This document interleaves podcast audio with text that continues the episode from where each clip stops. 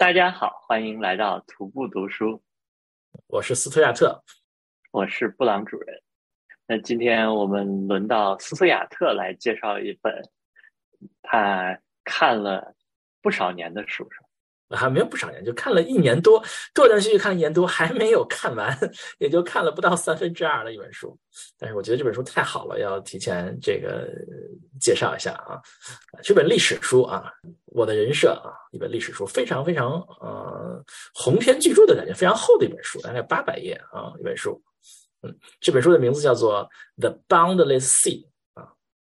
冒号啊，Human History of the Ocean 啊。就是无边的大海啊，人类的海洋史，大概就是这样，这大概是这么翻译的一本书。那这个鸿篇巨著，它是是一个人写的吗？还是好几个人写的？啊，是一个人写的，也没有那么鸿篇巨著了啊。这个作者叫做是个英国人，又是一本英国人的书。我经常介绍英国人的书，叫做 David 阿布拉菲亚。嗯，他是一个牛津的教授，今年大概七十几、七十七十几岁啊。这本书是一本获奖作品。是一本获奖作品，他得过英国的一个历史历史奖，呃，二零零零年的呃叫什么英国历史奖，所以这本书已经有二十多年了出版。没有没有，二零二零年获奖，这本书是二零一九年还是还是还是二二二零年出版的，所以也就是一个相对比较新的书，三年四年的一个历史的这样的一本书啊。我觉得历史书就得看最新的。你看几十年前的，你会觉得啊，因为有新的这种呃研究啊，它会不管是是考古发现啊，还是会文档的这些分析啊，有新的这些解读啊，就是说这是历史历史书，我觉得基本上是要看新的，旧的影视会有旧史观，呃呃已经被否否认的事实啊，新的会有新史观、新史料、新的解读啊，新的立场。我觉得历史书呢，总的来说要看新的啊，反正我是这样想的啊。啊，你这么说让让我想到，我以前看，就我没看，啊，大概搜有一本叫《海森堡传》，然后他后来作者就又出了一个新的，因为那个苏联解体以后解密了很多文件，然后就会发现，哎，跟原来想的不一样。嗯，对对对对，确实是有很多的文件解密啊，什么之类的。嗯，古代史也会会有新的这个考古发现啊，有新的这些呃文献出来啊，就是都不一样。嗯。对这是这是本什么书呢？呃，这本书为什么我要隆重推荐呢？因为嗯，因为海洋史这件事情，我觉得啊，我是可能是一个我的知识盲点，我的了解知之甚少，所以我说，哎，看这本书可能会比较有意思。结果拿看拿来这本书看，我第一章就非常炸裂，哇塞，觉得这哇塞这么炸裂的，觉得就是就是属于大开眼界的感觉啊，原来历史是这样的。放第二张，发现依然是炸裂，就这么一张一张，就每张都是觉得很炸裂的这种感觉啊，就颠覆了我的这种世界观的感觉啊，这么一本这本书，嗯，那那那可以举个例子吗？就是让你一开始炸或者最炸的是什么？嗯，他这个这本书它分几个部分，第一部分是写太平洋，这第一章的这个名字叫做，我来看一下啊，呃，第一部分嘛，第一部分，它第一部分的名字叫做。The oldest ocean, the Pacific，讲的是这个太平洋。公元前十七万六千年到公元一千三百五十年啊，这第一部分写的是太平洋。嗯，所以它太平洋写的是是什么呢？写的是啊，这些南岛人是如何就扩张到太平洋的啊？这可能有些人可能知道，反正我是不知道，我是之前没有听说过的。嗯嗯，呃呃，布朗主任，哎，南岛是什么？我就我连南岛就南岛都不知道，南岛语系就是就是南岛族群，就是嗯，现在太平洋上大部分这些人被认为是一个南岛语系的人，就包括像。啊，最最远可能像像像夏威夷啊，像新西兰啊，像澳大利亚一些土著，然后中间那些太平洋那些那些岛国，什么什么大溪地呀，什么斐济呀，什么，包括像马马来西亚群岛那些，也有一些人，他们是一个属于一个共同的语系，叫做南岛语系。啊，这个南岛语系就和我们的汉藏语系是不是一个语系啊？那。比较主流的观点认为呢，南岛语系最开始是从台湾台湾出去的，嗯，台湾啊，这么厉害？对对，从台台湾出去的，台湾的呃原住民啊啊，可能就是一些南岛语系的人啊，然后嗯，主流观点认为是他们一波一波一波移民出出去，一直扩张到整个太平洋、太太平洋群岛啊。所以他第一章就在谈是南岛人是如何从公元前多多少年到了一个什么岛，到马来西亚，然后又到了那个那波叫什么波利尼西亚岛，什么时候到了大西呃，什么时候到了新西兰，什么时候到了这个嗯嗯夏威夷，什么时候去了啊复活节群岛。啊，就是整个这个这个这个过程啊，几千年的过程是如何如何扩张过去的啊？然后他讲他们是如何怎么能够横跨大太平洋啊？就通过那种就类似于独木舟这样的船，就横跨太平洋，占领整个太太平洋的故事啊，就是看得非常的炸裂啊！说他们是如何如何的啊认路啊什之类的，嗯嗯，横跨这个过程，它最主要的。困难还是什么？就是比如是天气还是认路？主要是对，主要是认路吧。因为你现在有罗盘、指南针，嗯，看星星啊什么之类的，他们怎么在太平洋上面能够能够知道往哪儿去？并且他们有的时候还能来回走，嗯，就是这有有有观点认为，它不仅仅是一个单向，它有有的时候还还会有些来回的交流。它是怎么能够做到这件事情呢？他会分析有有多少种多少种方案啊？有的人是这样的，他会分析一些这样的事情。总之，这件事情就是让我觉得非常炸裂的一件事情，就横跨从公元前几百年甚至一千几百年开始，那时候南岛人就出台湾，就慢慢慢慢慢慢慢就扩张到整个整个太平洋啊。就是这件这件事情，我之前是不知道的。我如果你如果你知道过，可能就觉得这件事情是。不是很炸裂，但是我我没有听说过。我觉得我看这张第一章上来，我就觉得很炸裂啊。嗯，最后他还他还分析了说为什么他到底人有没有到达南美过？因为已经到达复活节群岛了，已经离南美很近了啊。他们说到底他们有没有到达过南美啊？分析这件事儿啊，对最后的。最后的结论是有一些最新的证据认为，这个南岛人确实到达过南美啊，就是 这这这样就让我也觉得非常炸裂，你们觉得很炸裂吗？这件事儿啊，那那就我我会想的是，那比如说呃，南美后来的所谓南美的原住民会跟这些南岛人有什么关系？啊，我不记得了，好像他没有讨论这个问题，嗯嗯。但就是说，他嗯，可能是确实有一些证据认为，呃，南岛人到过南美，主主要是一些什么作物还是什么，呃，可能是带到复活节群岛还是什么岛屿，就是他可能是确实有些证据认为确实是有一定交流的。不知道，我不知道，好像有没有提到是 DNA 的一些一些证据，认为有一些有一些通婚的什么之类，这我不太记得了啊。我那个一年多以前看的第一章啊，对。这就就知道我第一章就这个范儿了，就是说哦，我原来我这个历史是就是盲点啊，没有想过这个有有这么一回事儿，就是在横跨过去几千年有太平洋上的这么一个交流啊，对对，就就就是这本书就是这么这个范儿，就是就是一张一张我都是这个感觉，就是哇是这样的 啊，对他嗯嗯，这个他这个作者在。一个播客里面讲这本书啊，就是说是什么叫海洋史啊？The the human history of the oceans 是是讲什么意思？他他大概讲的是一种一一种就是海洋的人类文明史，就是他讲的是一个文明史，就是就是一个人类的迁徙啊，一个一个交流啊，整个一个一个贸易啊这么一个过程。他讲的主主要是一个一个。一个文明史啊，他没有讲过，没有讲太多，比如说海军啊什么之类这些历史，就你想要看到的可能是没有，没有太多啊。你要是喜欢文明史的人，可能能够看到很多很多这些什么地方人怎么交流，谁谁谁谁到了哪了之类的这样的历史。那个文明史大概的定义是什么样？哎，好问题，我也不知道啊，我就随便一说了，嗯，大概就是说，嗯。我们经常有的人喜欢历史，喜欢那种帝王将相史啊，特别是中国历史啊。有人喜欢帝王将相史，什么哪个王什么明朝怎么回事什么三案呀，什么 之类的，嗯，东厂西厂啊，喜欢这套东西是吧？啊，喜欢哪个皇帝怎么着啊？呃，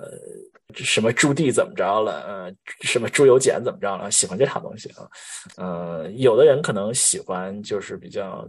政治历史，谁给谁跟谁打了，谁扩张什么的啊，这是一种就是是一种嗯。应该叫怎么说呢？这个历史的说法是一个是一个帝王将相史，或者说是一个政权的历史。文明史是站在一个人类的角度来讲，说比如说这个文明怎么怎么样，什么什么什么样的发展，有什么样的呃技术，有什么样的文文化，有什么样的这个贸易，有什么样的经济发展，什么样的交流，有什么技术水平，反正就是一个人类的文明史，呃的这么一个立场在在在考虑这个问题，所以。大概就是大概大概就是这么一个范儿啊，大概这本书叫，嗯，这本书的风格是这样的，就是有有的书你你会觉得震撼，就是你你你你能够看出在作者写的时候，他就是想震撼，他就笔尖就是说你该震撼一下了，就是这样，就是说你知道吗？是这样的，就是是那种语气，你就听出他是一惊一乍的那种写法。这本书的特点就是，它是完完全全是一个非常平铺直叙的一个罗列事实的这么一个写法，就是你就会觉得它好像是一个完完全全、完完全全在在讲客观事实，然后是你看着看着觉得哇是这样的吗？哇是这样的，大家就这么一个是这么一个一个风格，让人让人觉得非常的不胜唏嘘啊。那刚才说这个文明史，我想到。之前司徒说那个纵乐的困惑是不是就有这种感？嗯，对，纵乐的困惑啊，那是一个那个西一个西方汉学家写明朝的，是不是？写明朝啊，那那那本那本书看着也非常的，那本书非常好读的嗯，是那个那本书也还不能特别算文明史吧，嗯，但是他是在讲，嗯，我们对于过去明朝的一些刻板印象是不对的啊，呃。大概是非常的非常浮华的一个商业社会，然后非常发达啊，就这样这样这样的一本书。哎，上次是聊聊到是聊到这个，是因为那本书上说明朝人的识字率非常高，是吧？百分之八十几的识字率，对啊，对，嗯，就是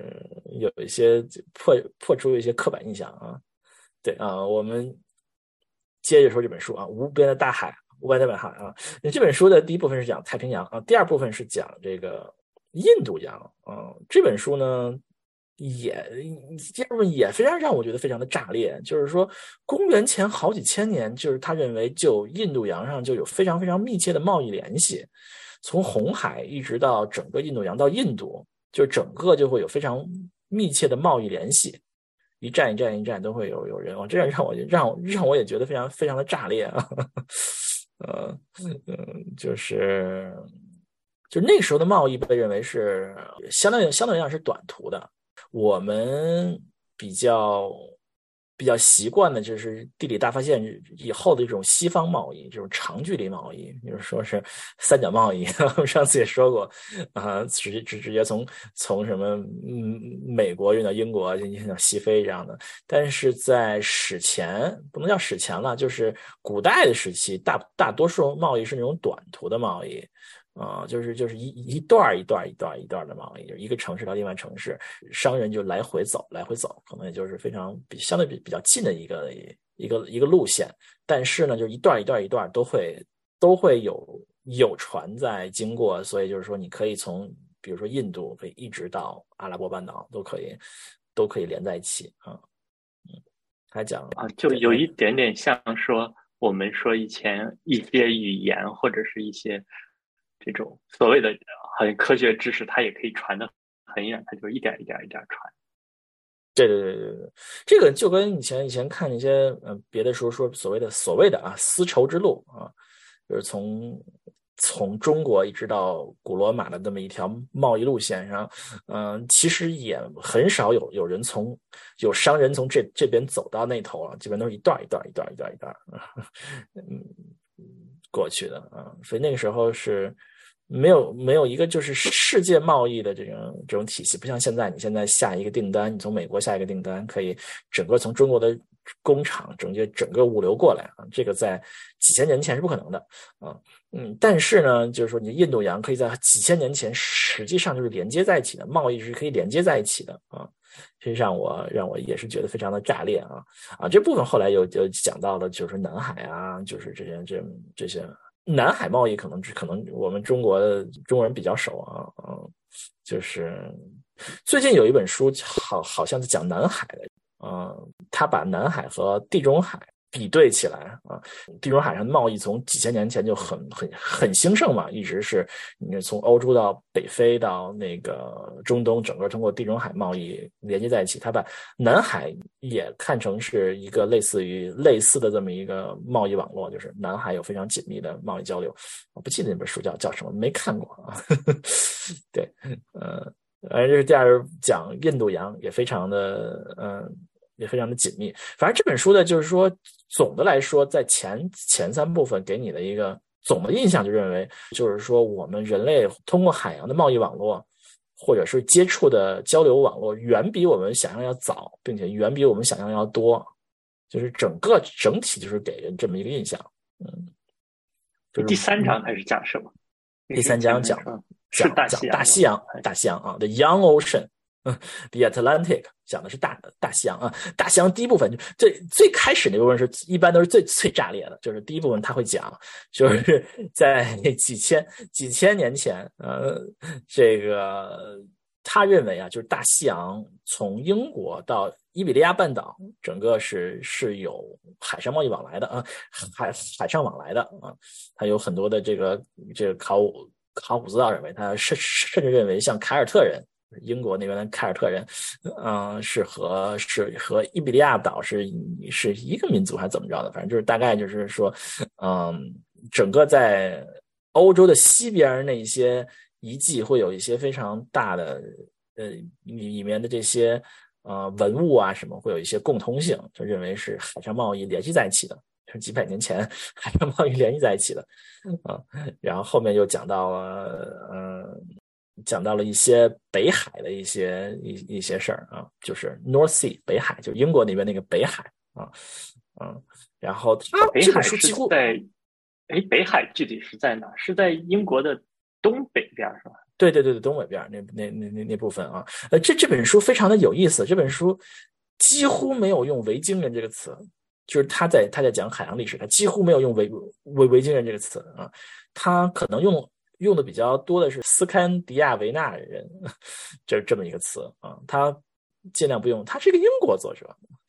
他竟然不用维京人词。他可能正是因为他是英国的人，所以他觉得维京维京人这个词 Vikings 啊，对对英国人有一些刻板印象啊，就对就会一说就会有刻刻板印象，所以他就不说了啊。他说这些呃斯堪迪亚维亚人呃，这这些感觉事儿就非常早以前有一些交流啊，什么什么什么什么之类的。啊，他这里边让我对我印象比较深的，就是说认为我们的贸易比较早，更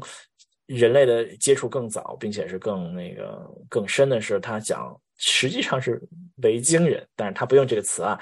到达过什么时候到达了呃冰岛，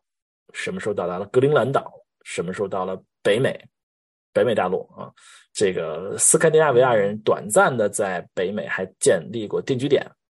嗯，后来后来没有长期建立下下下去。他来讲，就是 斯堪的纳维亚人啊，这本书的说说法是，呃，有非常和这些不同的这些，嗯，叫什么北美洲啊？他按他说，格陵兰岛在地理上算北美洲，是是吗？好像离北美洲是近一点，是吧？就是可能在大陆加拿大的这东北边，嗯嗯，对，在格陵兰岛，在冰岛、格陵兰岛，它都是有。比较长期的定居点呢，好好像是这样，但是在北美洲有短期的定居点，就是北美洲本土啊，并且它在北美洲到多远的地方也是有一定争议，很可能是到了一些非常非常难的地方，比如纽约那边，但是那个是没有定居的，是是是去过的什么是那那些地方啊，反正也是觉得非常的颠覆我的认知。那我们之前肯定听说过很多次说维京人到达了。北美，北京人到达北北美，但是你看到他那些细细节，你还是觉得还是还是很有意思的，嗯。你比如说他会说什么样的细节？他这个说呢，就是说他在播客里面，我今天早上听了播客，他在说他为写写这本书呢，他嗯，其中一个嗯嗯，叫是对标一本书，是他过去布罗代尔的一本写地中海的书，好像是那本书我没看过，我看过布布罗代尔另外一本非常红遍巨著，但没看过那那本书啊。就是他认为呢，嗯。布罗代尔那本书呢，更多的是就是通过海洋在讲周围那些文明，啊，他讲的是就是更多的是讲跟海洋有关的那些交流，并且他他认为布罗代尔有点那种地理决定论这种讲感觉，就认为一切都是地理决定的啊，啊，这个嗯，他他认为他这本书呢是把里面人的部分就把把这个人拉回一点啊，他写了一些人。写了一些探险家，一些人，就是他认为这这这些人对于的这个人类的交流历史还是有作用的啊。他举例子，比如说像像哥伦布啊，像麦麦哲伦这些人，呃，他认为对于这些地理大发现还是还是有一定作用的啊。他在那个博客里面举例子，就是说，比如说有一些航行的道路，比如说麦哲伦，很多航线第一次。他的那些第一次探索者是很危险的，就是是非常非常危险，根本不知道怎么能够完成了。但是，但是探索成成功之后呢，就就变变成了一个就是日常的航线之后就没有那么没有那么危险了。所以，就是他认为这这些在人在这些世界的沟通之中还是有一些有一些重要性的，就是他会并不是把人放在一个非常被动的位置，他会他会写谁谁谁谁谁。干了什么什么什么什么什么事儿啊？我看的时候好像也并没有特别的注意到这一点，但是听他们一说，确实是这样，就是他还是一个，他还是一个对这些航海家、对这些这些人还是会琢磨比较多的，嗯。确实好像是这种历史书有那种对人琢磨比较多的，然后也有那种就是很抽象一点，或者讲究规律，或者。像像前面司徒说的地理决定，你说地理决定，我就想到枪炮、病菌与钢铁，好像是一个啊，对对对，嗯嗯，对，但那个是那个是有是有一点这个决定论决定论的色彩啊，嗯，对，这这个说到我刚看到，我几本书其实我刚看到麦麦哲伦，我刚看到麦哲伦，嗯，就他他会他会讲到说，嗯，哥伦布和麦麦哲伦有一个共同的特点。嗯，就是这两个人，这两个人共同的特点是什么呢？就是都是他用了一些我们上次讲到，他故意相信一些非主流的科学观点，把地球的半径想想想象的小了，认为认为大西洋和这个认为欧洲在和亚洲的距离在那个另外一个方向上上比事实要短很多啊，嗯，所以哥伦布被认。哥伦布说服这个西班牙国王吧，西班牙国王认为他可以，对，对，西班牙女王认为他可以直直接往西走，走到亚洲嘛，啊，就没走到嘛，走到了美洲。嗯，麦哲伦也是，麦哲伦也是相信了一个错误的计算，他说服了这个西班牙国王，认为他可以穿过南美洲，然后再走，再走一走就到亚洲，结果就是比他想象的要长。虽然大，但是比他想象的长。就他认为他这样可以开拓一个贸易路线，但是这个路线就是开辟出来发现太长了，没法走。嗯，就是他们有一个共同特特点，就是他们之前的目的都没有达到。嗯嗯，但是但是他们开拓了一个道路啊。麦哲伦他的航线大概是什么样？他的航线就是从南美洲南端。绕过去，一直太平洋，一直他走的走到了那个，啊，嗯，好像马来西亚那边吧，就是那些岛，他一直走到了这个葡萄牙人的领地啊。他经过了很多葡萄牙领地，这边这这本里面说说麦麦哲伦航行那个舰队航行最大的障碍其实是处处都有葡萄牙人把守。要把他们抓起来，要把他们那什么，因为他们不想不想他们干这件事情，所以他们就是处处在躲着葡萄牙人。嗯，葡萄牙人早就听到了风声，要堵截他啊，这也是比较让人觉得没有听说过的事情啊。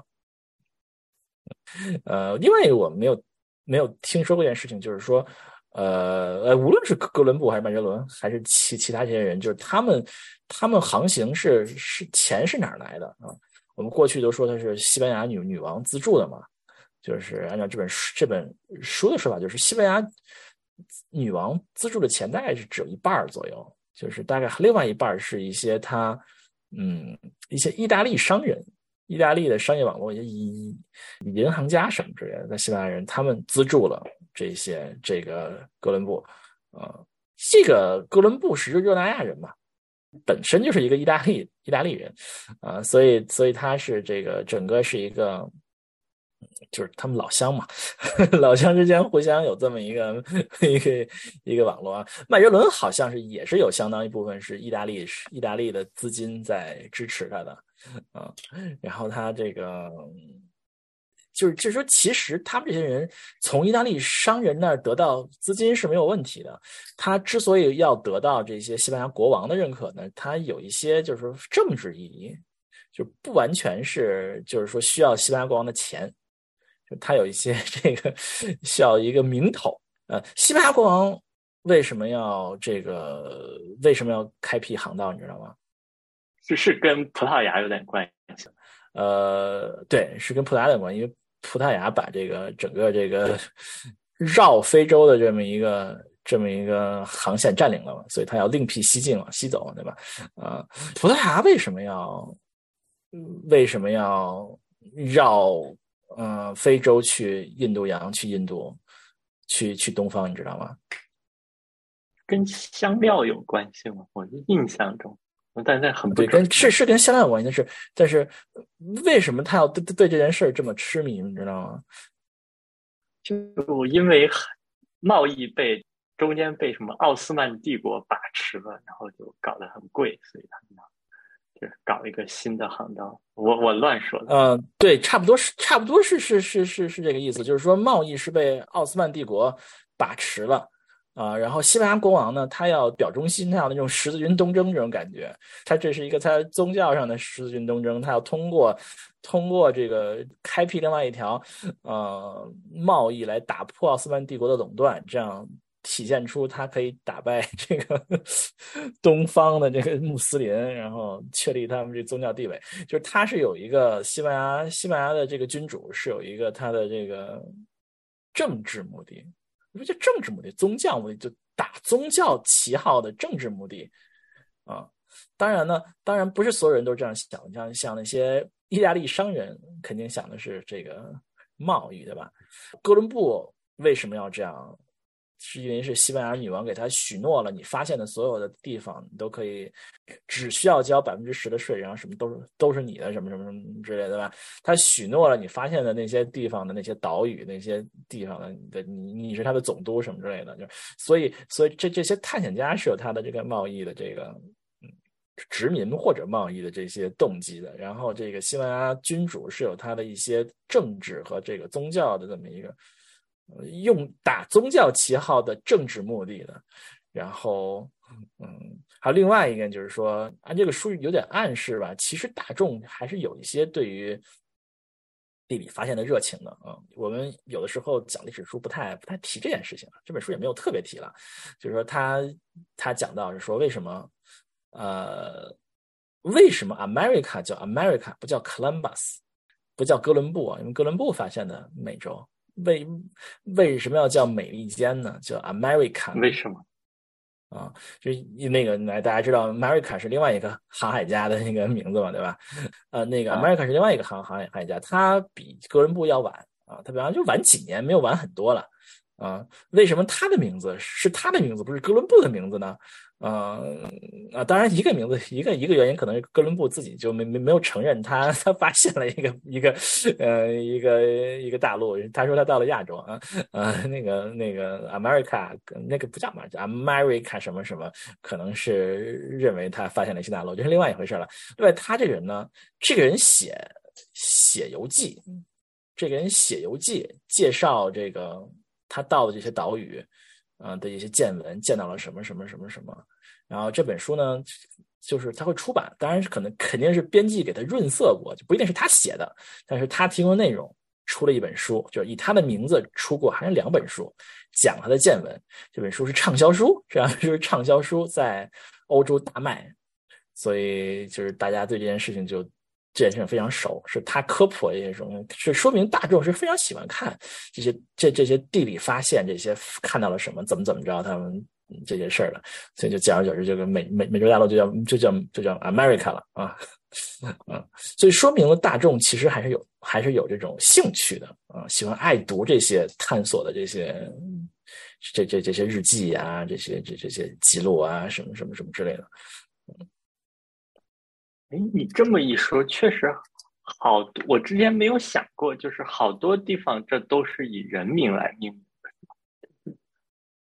是吗？我印象里，就以前去那个塔斯马尼亚，就是那个澳大利亚的一个岛，好像也是有一个人叫什么塔斯曼。哦，是吗？不不确定，但我有这个有这个印象。嗯，对，但啊，但但是 America 肯定是 America 肯定是一个人，肯定是一个人名啊。所以，对，所以我觉得觉得这本书，嗯，看到地理大发现的这个。这一个章节给我最大的感受就是说，那是一个非常非常，呃，跟这本书也没关系，可能是我我之前没有读过太多地理大发现的东西，就是你会觉得那是一个非常非常令人激动的一个时代。你可以想象，在短短的几十年内，从大家都不知道西边有有美洲，那再往再往前几年，大家大家都不知道非洲是可以绕过去的。就是那个时候，地图大家都不知道非洲是是南边是有个角，你可以从海洋绕过去。那几十年间，你会你会发现，它再过几年就会就不就不仅不仅可以绕到印度洋那边去，并且你从西边可以到另外一个大洲，叫美洲。然后然后再过三四十年，你就你就知道你可以从那个美洲的南边可以绕过去，可以绕绕到亚洲去。我觉得这是一个多么多么。多么多么令人激动的时代啊！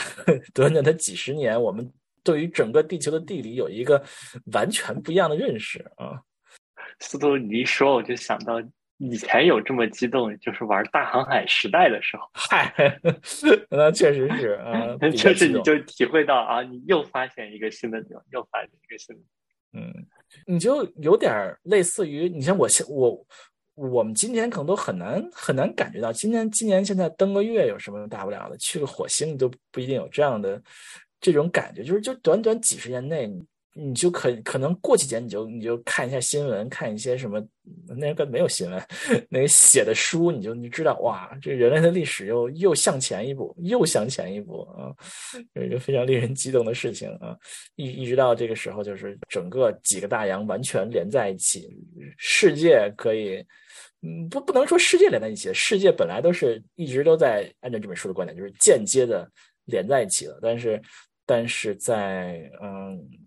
一五几年以后，你会你会发现，就是从比如完全从葡萄牙或者西班牙，呃，出发的船都可以连到各个大洋啊，就是这是一个第一次能够完成这样的事情啊，有有人可以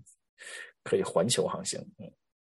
所以非常不过你这么说的话，就是从飞机出来到登月，其实也就五六十年，就那个时代的人是不是也还是能够去愿意去探索？嗯，也有可能，也有可能，嗯，是吧？我记得，记得好像就美国搞登月是一个非常快的节奏，从立项到最后登上去，非常快啊！那时候是为了为了 和这个苏联竞争嘛，是吧？非常非常快啊！啊，说美国这个登月，这个一次一次一次一次这个延迟啊，搞不好是中国先登月了。这个，本来认为这个。拜登希望，哎，本来川普希望他在他任内可以登月的，好像是，嗯，在他的第二任内可以登，没有第二任了。但现在是拜登这任，看来是没戏了啊，嗯，登不了，登不了月了啊。嗯，搞不好人家马斯克先登火星。哦，这还是不太可能的。嗯，对，嗯，反正是，对，现在。也可能加加速吧，因为现在也和中国竞争嘛，中国也要登月了，怎么也得比中国早点事。嗯嗯，但但现在呢，就是你现在好像已经没有那种激动的感觉了。中国我们人类还有什么未经发现的一些一些事儿吗？我觉得好像没有那么没有那么多了，是吧？你现在激动的方向不一样，现在都是激动什么？AI 怎么怎么样？OK，就是嗯之类的是吧？嗯，对来来来，大家就是我看我看这本书，我就看到了麦哲伦。反正总的来说都是比较让人炸裂的一些事情，就是你会发现全世界可能本来就比我们想象的连接要紧。我们过去我们过去认为大家过去人类生活在非常非常孤立的一个环境里。然后突然，啊，有一些伟人啊，哥伦布出来把这个 联系在一起啊，达伽马突然伟人联系在一起啊，麦哲伦好像好像啊，可能是不并并不完全是这样的。虽然虽然按照这本书的作者认为，这些人确实是有很重要的历史意义的，可能又又往回搬了搬，但是通过海洋，确实人类一直在连连接在一起。嗯，有一些非常深刻的故事。我。我就想到，我记得就就前两年去三星堆，还有去成都，会看到他们会在博物馆里，呃，放一个什么玉琮、玉琮什么的，说是这个东西其实是从从从中原地区，哎，没有，都不是从中原，是从那个什么良渚遗址跟那儿发展有关系，对。对，因因为我们传统好像认为那个时候就是中原，然后大家就关注就是夏商周，但其实，在这些呃，不管是良渚还是成还是四川，这些都是蜀地，都是被认为是一些周边的边缘的地方，但是他们本身也有很多的联系，这就是一个，对，好像是是不是一个整体的史观都是。现在随着越来越多的发现，对对对，这虽然发现就是这样的，我觉得，嗯，三星堆肯定是三星堆肯定是有有比较，呃，和和呃有和其他地区的文化有非常密切的联系的，因为它的青铜文化，嗯，呃，不是啊，肯定是从应该是从中原过去的吧？中原的青青铜文化又是从中亚过去的嘛？就是整个整个在公元前。将近两千年的时候，应该是应该欧亚大陆就通过贸易网络就联系在一起了啊。当然，这个贸易是一个非常广义的词了，就是不一定是说货就是卖东西什么贸易，或者就是它可能 trade 嘛，就是它可能有一些是以比如说呃这个交换的形式，就是这种朝贡的形式，或者有这种呃送礼啊这些形式进进行，但是它是会有交流的。对，反正就是这样这样一本书。这本书的作者，他前一本书是大概二零一零年左右写的一本书，写的是地中海。嗯，他讲的 Great Sea 那本书叫 The Great Sea，写的是地中海的文明。所以这本书他基本上没有讲地中海，嗯，他讲的是大洋。嗯，所以，因为我还我也刚想问呢，他他。对地中海的这种海洋有什么文明有什么新的？对这本书是没有，前一本书 我也没有看过这本书，没有看过那本书，我可以可以可以看一看啊。地中海已经写烂了，也不也不是写烂了，所以估计可能也没有什么啊。那地中海我们肯定知道，不知道啊，我没有看过他那本书有什么炸裂的观点。因为我们现在知道地中海可能在在很早很早以前，可能就有非常非常密切的贸易 贸易网络嘛。因因为你看那时候。呃，米诺斯文明，公元前多少？至少一千七百年前，就是克克里特岛那些那个那个文明，那那时候肯定已经跟希腊本土有很明显的交流了，沟通沟通交流了。时候，哎，真的哈，那时候埃及有没有一些海上贸易啊？反正希腊人那时候有很多的去那些现在的土耳其那些小亚细亚那边有一些有一些殖民地啊之类的，还是应该有一个比较明显的交流。他没有写，他完全没有写地中海贸易，他就光光写了，嗯，就是大西洋那边嘛，就是从英国到伊比利亚半岛那些那些，嗯，英国到伊比利亚半岛都有这么多的这种这种航海交流，那地中海肯定更多了吧？Great Sea 嘛，嗯 啊，这本书听起来从某种角度上跟之前那个《万物的黎明》有一点相似啊，就有点说我们过去的那个时代并不是我们想象的那么简单的那种感觉。嗯，对，《万物黎明》那本书，这本书跟跟跟那本书就是写法就是截然不同。万物的黎明，我们前面说过嘛，它是两个无政府主义者写的一本，不能叫夹带私货了吧？就是他有很明显的政治立场的这么一个作者，就是他从头到尾都都在说，我认为什么什么，我认为什么什么，我认为什么什么。这本书的作者就是从头到尾就是就是平铺直叙史实，就是这么一个风格啊，就是完全不一样啊。但是你你想要，你可以自己解读啊，你想你想自己解读他想他想说什么？嗯，那这本书是司徒觉得是适合什么样的读者？适合什么样的读者？适合你喜欢文文明史的读者，嗯，你能够很有耐心的读者，就是能看得下去，能看得下去比较枯燥的书的作者，或者你想你想发现点什么？嗯，就是我们我们前面讲过，历史有两种，有两种对待历史的观点，有一种观点认为看历史的目的是一是一个是。啊，叫什么是是学习历史的经验，嗯，以史为鉴，这是这是一个一派人的观点。这派人的观点就认为写历史呢，我可以歪曲一点，因为我是在给现代人讲经验啊。就这派人认为历史就是真实性不是最关键的，关键是给历史什么经验啊。这这派这派作者就就是古今中外都有。都有这样的例例子，比如中国古代最著名的。你一说我就想的《资治通鉴》。哎，对对对对对对对对对，中国古代最有名的例子就是《资治通鉴》啊，嗯，就是这可以篡改历史。关键是呢，我要给你，我要给你现代人那什么啊，嗯，司马迁的《史记》也有点那个意思，但是没有那么没有那么夸张啊啊。另外一派人呢，就认为历史就是没有用的。就是历史就是历史，写历史的意思意义就是把历史把把过去发生什么讲清楚，他不能给不是为了给现代人提供什么历史经验的，嗯，所以这本书就有有点偏为写历史而写历史，就是如果你写历史是为了学点什么，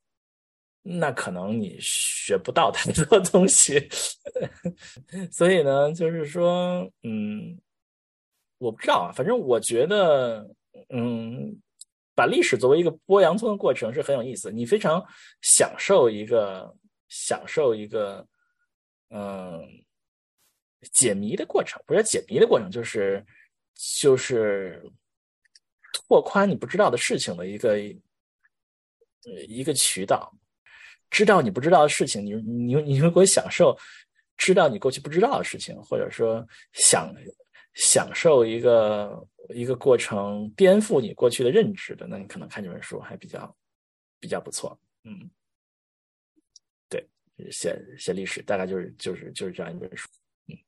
嗯，司徒接下来还会再翻这本书吗？我肯定还会再翻这本书啊，毕竟我前面感觉都忘了，我感觉什么时候还会来翻一翻嗯，前面说的那些东西啊。嗯，布朗主任怎么能够保证这本书看完以后能记住一些呢？我感觉我慢慢慢慢全忘了这本，觉得很难吧？就是记嘛？我我我很不擅长做笔记，我很不擅长，所以我看到 别人写了很多笔记的时候，我都会还是会有羡慕的，嗯，或者是把书上贴上很多很多条，就这这个事情很难办到。我我最有最有之前就是有一次在前一家公司。校招的时候，然后看到一个同学，哇，笔记写的就是他做过那种什么算法题，笔记写的可仔细了，然后还专门问了一下叫什么名字，然后后来就是录简历的时候，叭就把简历就是拿走了，然后最最后也竟然成功入职了啊！什么叫 竟然成功入职？嗯，对对，我其实确实我也不擅长，原来是布朗主任也不太擅长，我也不太擅长哦，我做笔记这件事情，这事情我做不到。呃，我做不到，我我的思路会断的，你知道吗？呃，就是做不到。我这个小时候听课就就做笔记，就是感觉是事倍功半啊，就就靠脑子记啊，记能记多少记多少啊。就关于笔记，欢迎听我们呃之前的一期叫就是我们的嘉宾那期叫什么？读书是一个严肃的个人兴趣。哦，他是做笔记的是吧？我们的嘉宾。对他会做那种 PDF 的那种编的记录，然后我们讨论了一些工具软件。哦，你跟他讨论一下，Notability 都不用的是吧。嗯嗯，好啊，嗯，好吧，就这本书，我们希我希望我下次能把它看完，嗯嗯，再介绍介绍介绍下部分。好，那我们今天就聊到这里。好，今天就聊到这里了啊。就感谢收听我们的节目啊！喜欢喜欢我们节目，请在各个地方能够给我们评论、点赞、转发，是吧？好，谢谢大家。社交媒体。好，我们后会有期。好，